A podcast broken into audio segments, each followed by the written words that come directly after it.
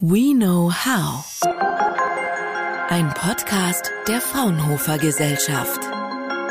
Hallo und herzlich willkommen zum Fraunhofer Podcast. Mein Name ist Mandy Bartel. Vor fast genau einem Jahr habe ich hier meinen ersten Podcast aufgenommen. Das Thema damals war Resilienz angesichts der Corona-Krise. Was macht eine Gesellschaft, was macht Unternehmen oder Systeme widerstandsfähig gegen Krisen?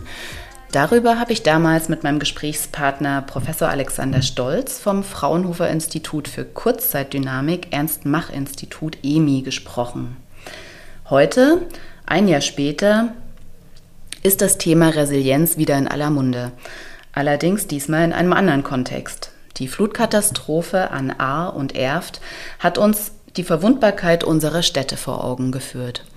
Aus diesem Grund habe ich Professor Stolz noch einmal eingeladen, um mit ihm darüber zu sprechen, wie wir uns für solche Naturgewalten künftig eigentlich besser wappnen können. Hallo und herzlich willkommen, Herr Stolz. Schönen guten Tag, Frau Bartel. Herr Stolz, Ihr eigentliches Spezialgebiet ist ja der bauliche Schutz, also resilienter Bau. In diesem Kontext führen Sie am EMI auch Risikoanalysen für außergewöhnliche Belastungen durch.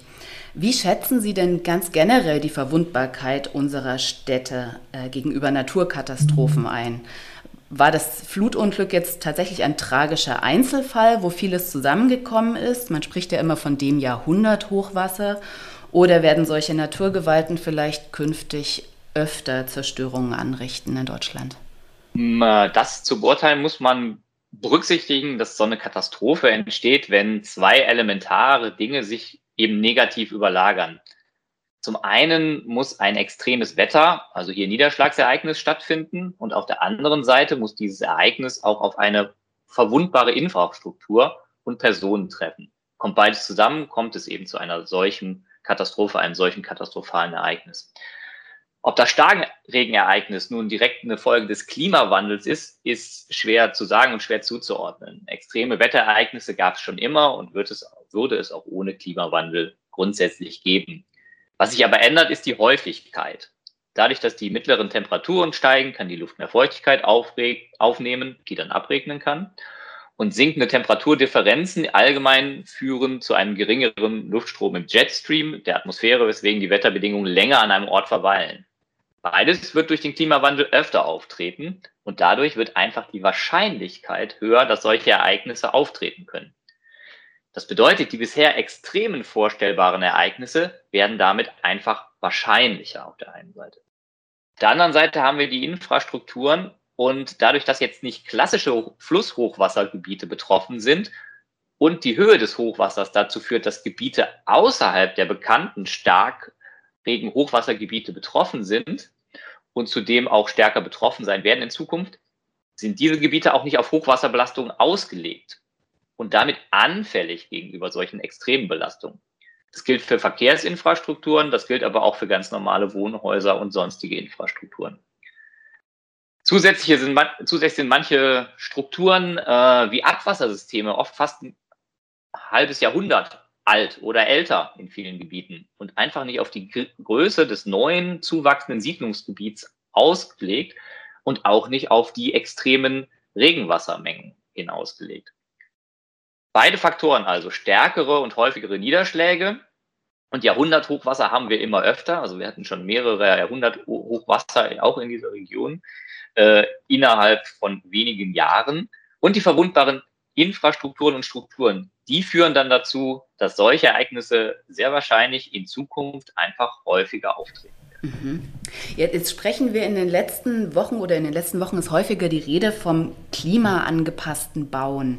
Wie lassen sich denn Gebäude künftig resilienter gegen so eine Wetterextreme bauen oder vor allem auch nachrüsten? Macht es überhaupt Sinn, die nachzurüsten? Was sind da die wichtigsten Maßnahmen Ihrer Erfahrung nach?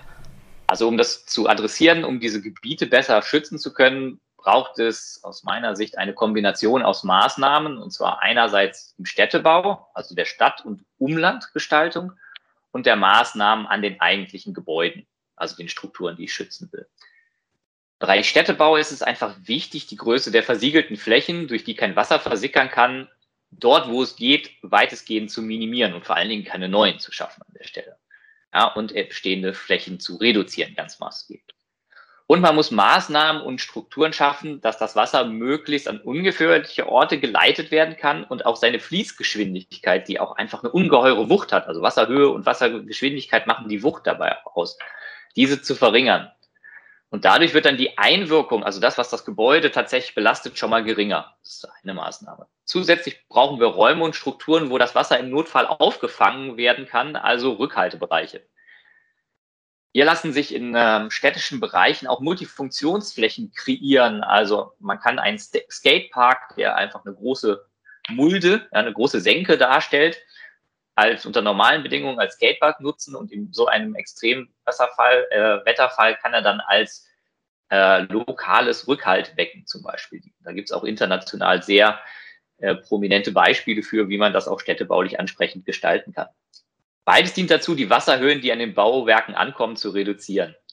Im Bereich der Bauten selber kann man bei Neubauten auf jeden Fall hochwassersicher bauen mit wasserundurchlässigen Betonen, äh, Betonkeller mit einer Sohle, die auf die Belastung ausgelegt sind, die auch dann von der Unterspülung her weniger betroffen sind, sodass zumindest der Gebäudekollaps, ja, also das Einstürzen des Gebäudes, das schlimmstmögliche Szenario, was ja auch dann passieren kann für das Gebäude und dessen Insatz erstmal so verhindert werden kann. Idealerweise berücksichtigt man natürlich dann direkt auch Unsicherheiten und legt es jetzt nicht auf das gerade vielleicht neue hundertjährige Hochwasser aus, sondern hat da doch deutliche Sicherheitsreserven oder schafft die Möglichkeiten, es später weiter zu verstärken zu können. Ja, damit man das mit berücksichtigen kann. Das gleiche gilt auch für Bestandsbauten. Da kann man für existierende Kellerbauten und auch insbesondere Mauerwerkswände, die halt schwächer sind als der Beton, die kann man mit Carbonfasern ganz gut und effizient verstärken, sodass eben dieser Gebäudeeinsturz auch für Bestandsbauten verhindert werden kann. Dann habe ich die Gebäudeintegrität gesichert. Um den Wassereintrag ins Gebäude zu verhindern, gibt es grundsätzlich mobile Hochwasserschutzwandsysteme, die ich dann bei, bei Bedarf, es gibt welche zum Auf- Blasen im Endeffekt, die dann auch mit Wasser gefüllt werden, sich also mit Wasser selber stabilisieren. Es gibt Wände, die ich an- und festschrauben kann und Barrieren machen kann. Es gibt wasserfeste Verglasungen, die ich anbringen kann. Ähm, und es gibt Rückschlagklappen am Hausanschluss, weil was wir gesehen haben, ist natürlich auch, dass durch Kanalisation das Wasser dann teilweise auch bis in die höheren Etagen reingedrückt wird. Das kann dann helfen, das zu verhindern. All diese Maßnahmen, aber gerade bezüglich auch des Wassereintrags, haben natürlich auch einen gewissen Preis. Ja, also mhm. muss man erst vorher investieren. Das sind natürlich jetzt keine Standardbauprodukte, die es günstig im großen Wettbewerb zu erstehen. Also an dem Preis wird es wahrscheinlich dann häufig scheitern. Ähm, was gibt es denn noch für weitere Hebel, die vielleicht etwas leichter und günstiger umzusetzen sind, um sich gegen solche Wetterextreme zu schützen oder solche Katastrophen zumindest zu verhindern in, oder abzumildern in Zukunft? Also wie, wie zuvor erläutert, brauche ich ja zum Entstehen der Katastrophe die Einwirkung und die verwundbare Technik und den verwundbaren Menschen dazu. Die Gefahr von Starkregenereignissen ist grundsätzlich aber nicht neu und bekannt. Und um das Schlimmste zu verhindern, ist es wichtig, dass alle wichtigen Rettungsinstitutionen und alle betroffenen BürgerInnen die Gefahren kennen, richtig einschätzen können und richtig und angemessen darauf reagieren an der Stelle. Dazu muss man den Rettungskräften zunächst erstmal die relevanten Daten in möglichst bester Qualität schnell und effektiv zur Verfügung stellen. Denn nur wenn sie wissen, wie groß die Gefährdung ist, was da auf sie zukommt, können sie richtig und angemessen handeln an der Stelle. Also sie brauchen also die bestmöglichen Informationen. Hierzu gehört auch eine verbesserte Ausstattung mit Wasserstandspegelmeldern, die flächig an den Gewässern verteilt werden und so auch die nahende Flutwelle in ihrer wirklichen Größe, ja, zumindest mit einer Vorwarnzeit ankündigen, ja, und das sensorisch ankündigen. Andererseits gehört auch dazu, dass die Rettungskräfte und die BürgerInnen grundsätzlich anerkennen, dass solche elementaren Gefahren auch hier in Deutschland real sind äh, und dass man diese Naturgefahren ernst nehmen muss. In Deutschland hatten wir im Vergleich zu international anderen Ländern bis jetzt äh, das Glück, dass solche Naturgefahren einfach weniger vorgekommen sind. Ja, sie waren nicht so präsent. Deswegen haben wir da schon auch eine etwas weniger ausgeprägte Sicherheitskultur. Wenn man jetzt in die USA oder nach Japan schaut zum Beispiel, dann lernen die Kinder ab der Grundschule, was es bedeutet, wenn es einen Erdbebenalarm gibt und was dann der dazugehörige Tsunami bedeutet und es werden Automatismen geschaffen, was ich dann zu tun habe, wo ich hingehen muss und dass es eben eine reale Bedrohung ist, die ich ernst nehmen muss oder dass ich zumindest einen Automatismus habe, der da greift, dass ich weiß, was zu tun ist. Da haben wir in Deutschland sicherlich noch Raum zur Verbesserung ja, in, in diesem Bereich. Und ganz letztendlich schließt sich der Kreis hier wieder ähm, bezüglich der Kosten. Ähm, als wichtiger Hebel ist natürlich auch, dass ich letztendlich muss sich die Investition von Gemeinden und Privatpersonen in den Hochwasserschutz dann im Endeffekt muss die incentiviert, also auch belohnt werden an der Stelle. Es müssen also nicht nur Kosten entstehen, wenn ich mich schütze, sondern es braucht eben auch ein Anreizsystem dafür, das zu machen. Ne? Wie kann man das machen? Wie kann man dieses Anreizsystem schaffen?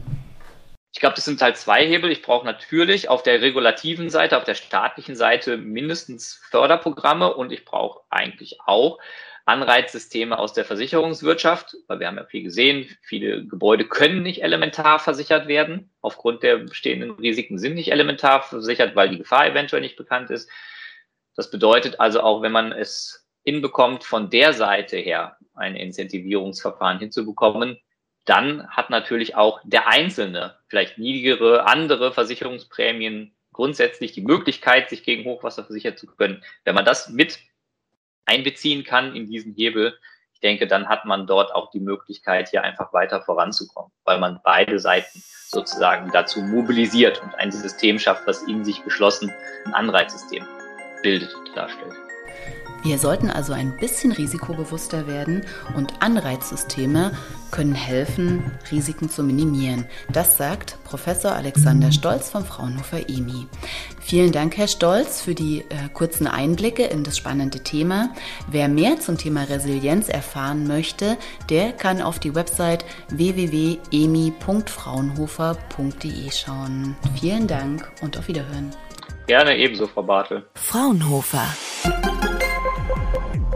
We know how.